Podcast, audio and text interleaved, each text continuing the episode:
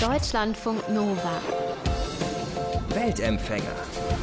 Der Reisepodcast von Deutschlandfunk Nova. Vor ein paar Wochen, da hat uns Martin geschrieben. Martin Riedel, der ist Zirkusartist beim Cirque du Soleil und der schrieb, in der Show Messi 10 spiele ich an einem Industrieroboter mit einem chinesischen Mast. Und ich war so, ja, cool. Also klingt spannend, aber ich habe keine Ahnung, was das sein soll. Ich habe dann erstmal so chinesischer Mast gegoogelt und für alle, denen das jetzt auch erstmal nichts sagt, der chinesische Mast kann man sich so vorstellen wie so eine sechs Meter hohe Pole Dance Stange. Allerdings ist dieser Mast mit Gummi beschichtet und wird dann noch von so Seilen gehalten. Und an diesem Mast touren dann die Artisten rum, klettern den hoch und machen daran ganz abgefahrene Kunststücke. Und unser heutiger Weltempfänger Martin Riedel, der ist eben Spezialist am chinesischen Mast. Martin ist 31, kommt ursprünglich aus Sachsen, ist freiberuflicher Artist und in der ganzen Welt unterwegs. Aktuell ist Martin in Norwegen. Er hat in den letzten Wochen auch noch an der Zirkusschule unterrichtet, zuletzt dann per Webseminar. Und ich habe mit Martin gesprochen. Martin, seit ich weiß, was ein chinesischer Mast ist, frage ich mich immer, kannst du eigentlich noch so durch die Straße laufen und an der Straßenlaterne vorbeilaufen, ohne ständig diesen Drang zu haben, da jetzt irgendwie hochklettern zu wollen? Äh, Gott sei Dank, nach zwölf Jahren ist das, das dieser Grunddrang weg. Aber äh, es gibt natürlich immer den Hintergedanken, was, also alles, was irgendwie vertikal und eine Stange ist, ein Baum, irgendeine Form kletterbar ist natürlich interessant. Warum denn ausgerechnet chinesischer Mast? Also es gibt ja genügend andere Sachen, die man irgendwie machen kann, auch wenn man zum Zirkus will. Warum der chinesische Mast?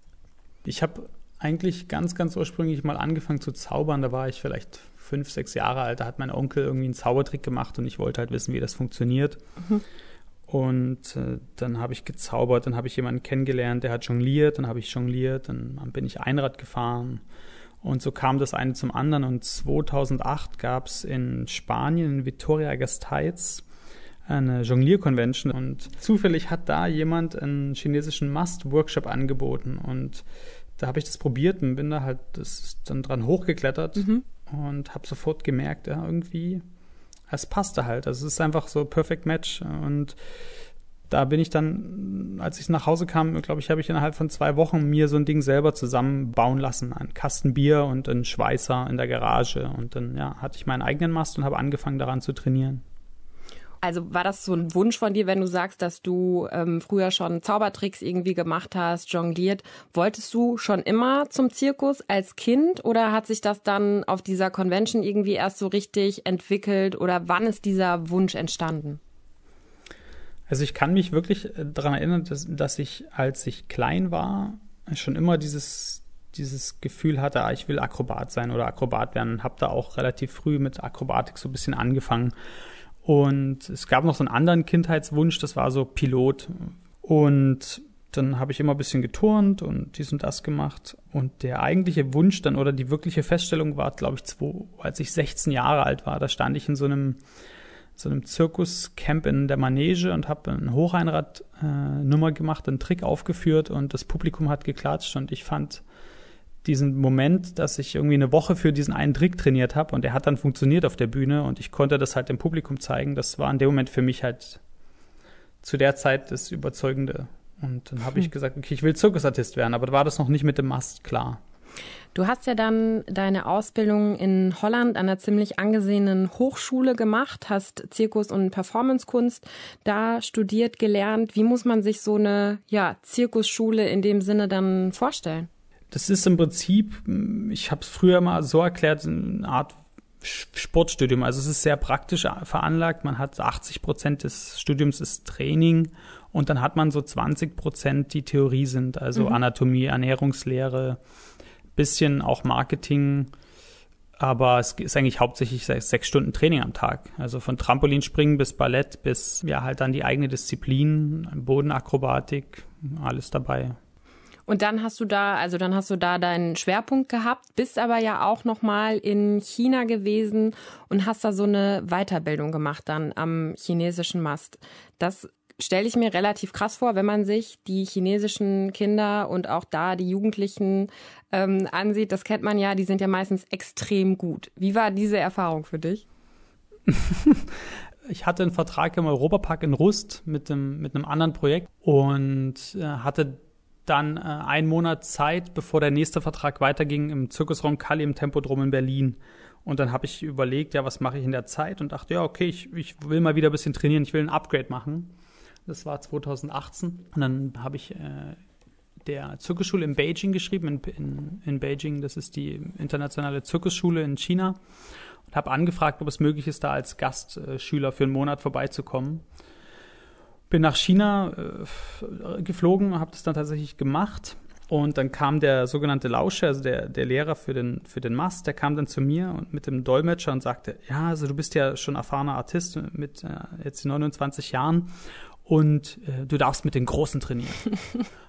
und da habe ich mich sehr gefreut, weil ich, ich kannte zu dem Zeitpunkt schon die Artistengruppe, die, die gerade eine Nummer einstudiert hat, die ich ziemlich gut fand, mit so einem dreigeteilten Mast, an dem sie auch hochrennen und drüber springen und dachte, okay, jetzt geht's los. Jetzt habe ich hier dreieinhalb Wochen, wo ich richtig Gas geben kann. Und dann macht er die Tür zu der Trainingshalle auf und da stehen 20 Achtjährige.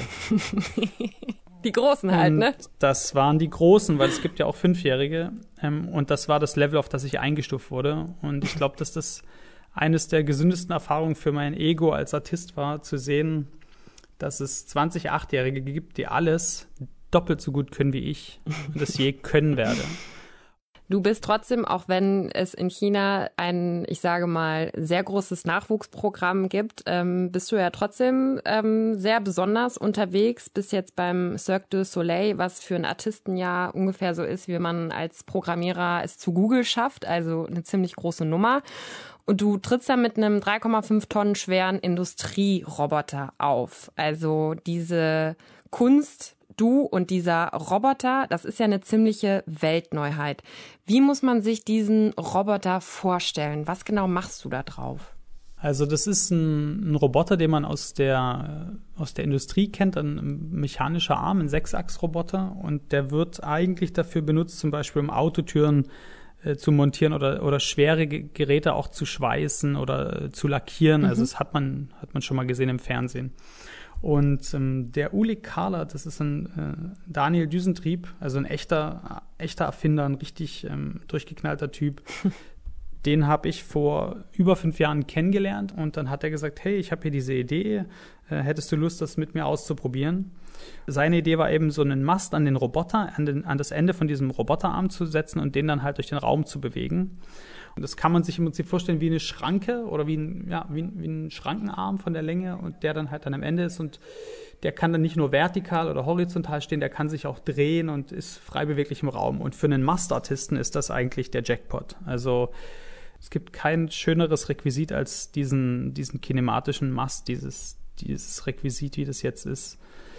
Auf ähm, dem du dann eben deine Kunststücke machen kannst, während sich dieser Mast eben in alle möglichen Richtungen sozusagen bewegt. Aber ich stelle mir das unglaublich anspruchsvoll vor. Ich meine, dieser Mast, wie hoch ist das, wenn der dann doch mal irgendwie senkrecht steht? Zehn Meter oder wie hoch? Gen genau, das ist gut geschätzt. Das sind ziemlich genau zehn Meter. Also auch am Ende der Nummer bin ich oben auf zehn. Und das, das große Problem am Anfang war auch, das richtige Material zu finden. Also da ist auch mal ein Mast kaputt gegangen. Also einen Zirkusartisten zu fragen, ist das nicht gefährlich, was du machst, ist ja immer eine, eine Frage, die sich von selber erübrigt so. Aber ich finde, das hört sich halt trotzdem an, als würde das ein sehr hohes Gefahrenpotenzial bergen, sage ich mal. Du musst doch unendlich konzentriert sein, weil du ja wirklich auf jede einzelne Bewegung von diesem Roboter reagieren musst. Ich habe immer so fünf Prozent in mir, wenn ich das mache, die sagen, du kannst sterben. Die, ja. die, sind, die sind im Hinterkopf. Diese 5%, die habe ich drin. Und das ist aber, das ist aber, ich glaube, ein gesunder, an, ein gesunder Prozentsatz an Angst und an Respekt. Und ich habe nicht Angst, die mich lähmt, sondern ich habe einfach nur Respekt und Angst, die einen wach hält. Man muss 100% da sein. Also in dem Moment gibt es nichts anderes. Warum denn gerade diese Verbindung aus Roboter und ja dir als, als Künstler? Also was fasziniert dich da so sehr dran? Ich kann mir vorstellen, dass ich meine, im Zirkus ist halt, keine Ahnung, ein Elefant, ein Tiger ist irgendwie normal, das kennt das Publikum, aber wenn du da mit so einem Roboter stehst, ähm, das ist ja schon tendenziell eher was sehr Außergewöhnliches.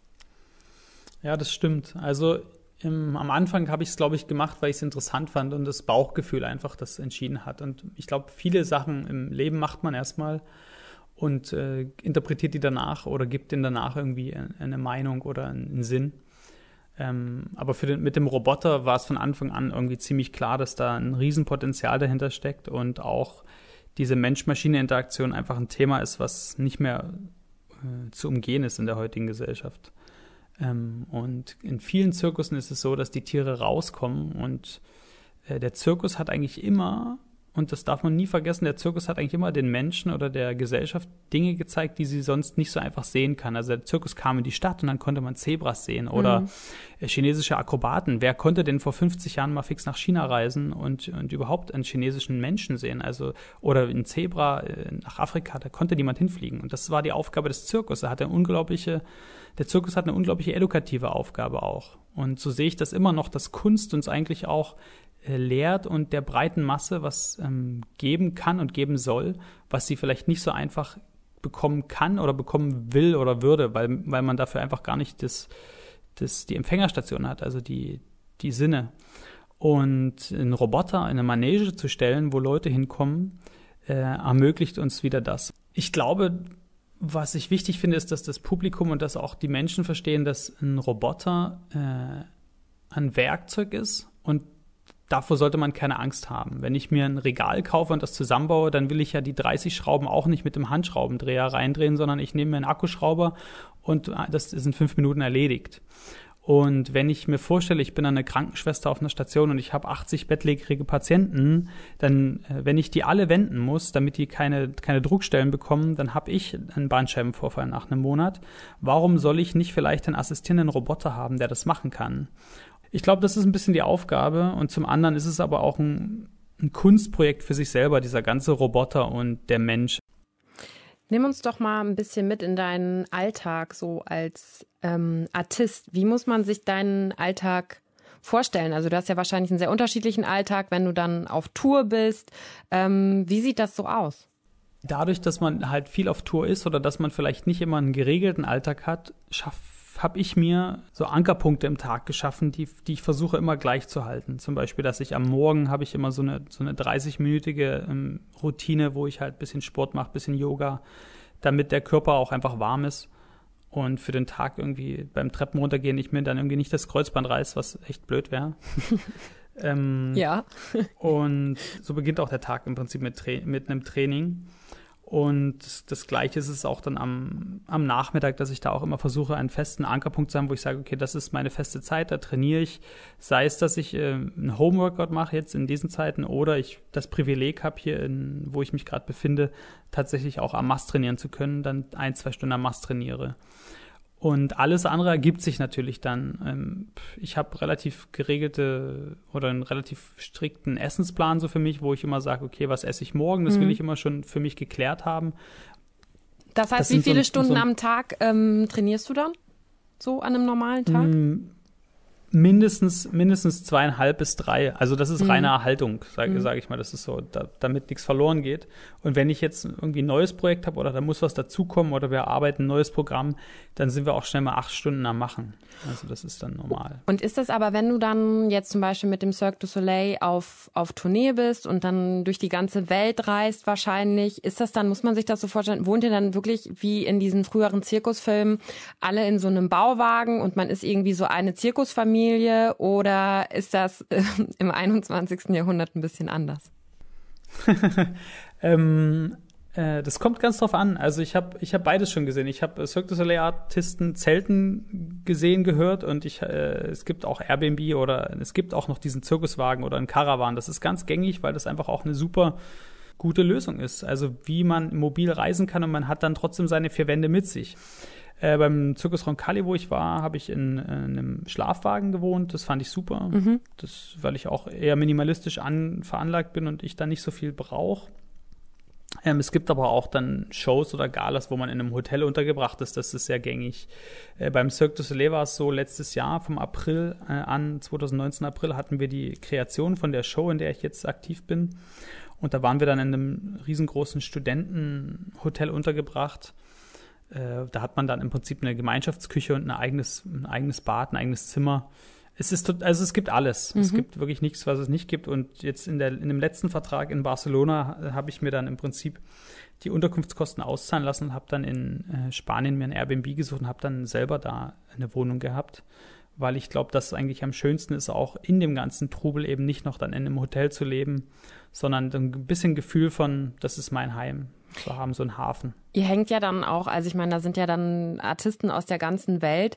Ihr hängt dann wahrscheinlich auch ja viel irgendwie miteinander rum. Freundet man sich da an? Ist das, wird das ein sehr freundschaftliches, familiäres Verhältnis oder ist das eher so ein, so ein Arbeitsverhältnis?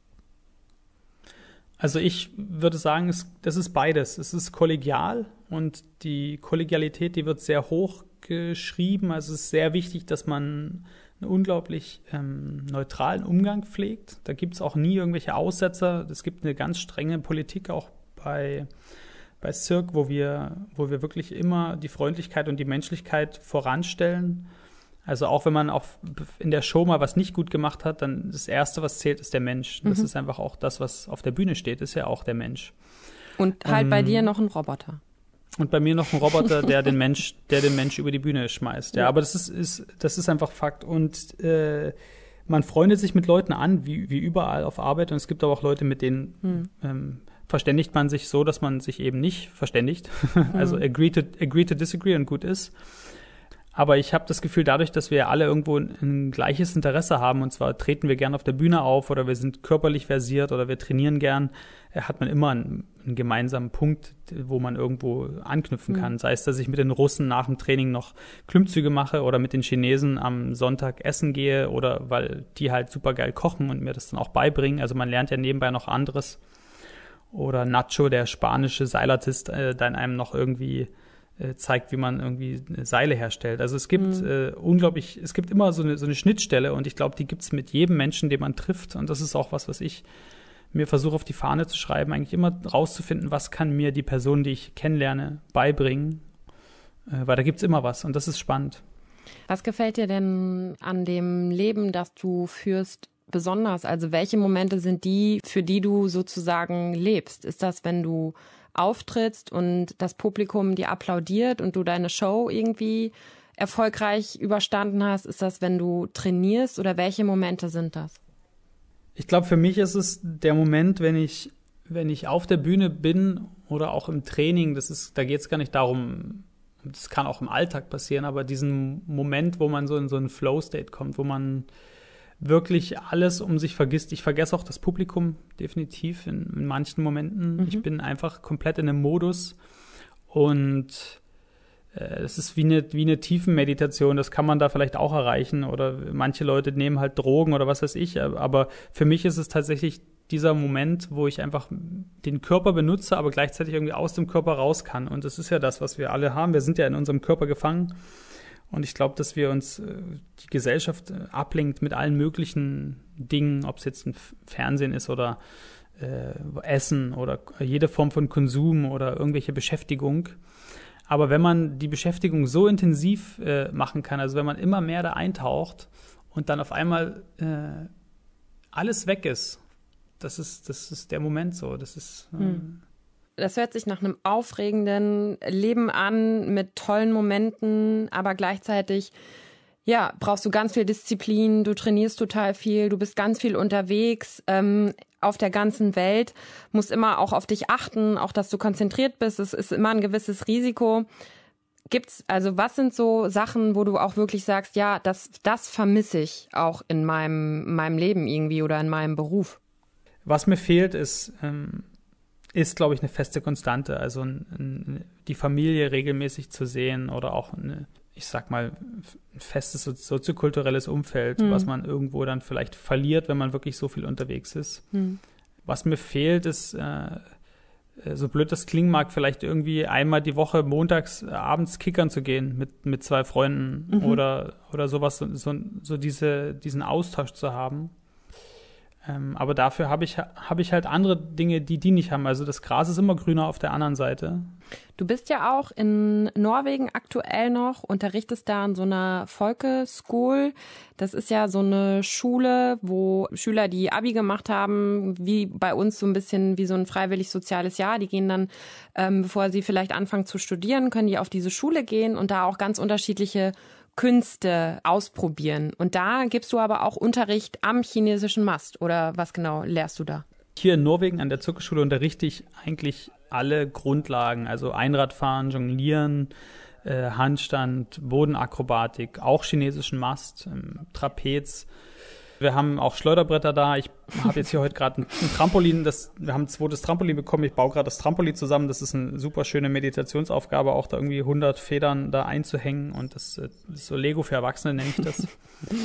ähm, dann musste ich gestern noch Gewinde nachschneiden, weil das äh, da war natürlich was kaputt. Und das macht dann, das macht auch Spaß. Und da habe ich auch meine Freude an solchen, an solchen mechanischen Arbeiten.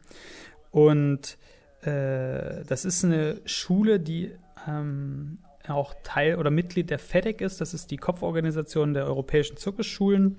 Und wir sind äh, verzeichnet als vorbereitende Zirkusschule. Das heißt, wenn man jetzt zum Beispiel 16 oder 18 Jahre alt ist oder auch mit 25 kann man noch hier zu uns kommen, dann ähm, äh, hat man im Prinzip ein Jahr Ausbildung und, und kann sich in diesem Jahr vorbereiten, um dann zum Beispiel an die Universität in Holland zu gehen, an der ich war, oder in Stockholm an Dock oder in London. Es gibt ganz viel schon auf der Welt mittlerweile. Also auch Universitäten und das ist ein Bachelorstudium. Es gibt sogar ein Master- und Doktorstudium jetzt mittlerweile im Zirkus. Ähm, und das kann man alles hier in Norwegen lernen und das ist ein super, ist ein super Ort du bist jetzt 31, du kannst halt ja wahrscheinlich auch nicht ewig ähm, am chinesischen Mast oder an dem Roboter ähm, rumtouren. Hast du einen Plan B, so für deine Rente, die ja dann in ein paar Jahren wahrscheinlich schon kommt? Äh, ich werde mein Leben lang Zirkus machen oder, oder trainieren oder mich mit meinem Körper auseinandersetzen, weil ich glaube, dass es ein Bestandteil ist, der nicht mehr weg kann. Hm. Und ähm, ich habe viel darüber nachgedacht, äh, was ich denn noch so machen will. Und als Kind hatte ich eben diese zwei Sachen, Artist und Helikopterpilot. Und ich habe dann letztes Jahr in Spanien angefangen, die Ausbildung zum Helikopterpiloten zu machen. Ähm, es gab ein Schlüsselerlebnis 2017 in der Schweiz. Da ist ein Kind von einem Zirkuswagen runtergefallen. Und innerhalb von neun Minuten war die Luftrettung da, die Riga. Und da habe ich da ist irgendwie was aufgegangen und da habe ich irgendwie realisiert, okay, da gibt's, es gibt noch andere Sachen im Leben außer Zirkus. Und ich habe dann sehr, sehr lang überlegt, mache ich das, mache ich das nicht? Und dann habe ich einfach damit angefangen und so habe ich jetzt die Vision, dass ich, glaube ich, so ab, weiß ich nicht, 40 oder 35 dann gern für die, für die Luftrettung fliegen wollen würde, den Helikopter. Sagt Zirkusartist Martin Riedel und Gedanken, dass er nach seiner aktiven Karriere als Artist nicht mehr genügend Adrenalinschübe bekommt, müssen wir uns, glaube ich, nicht machen bei den Zukunftsplänen.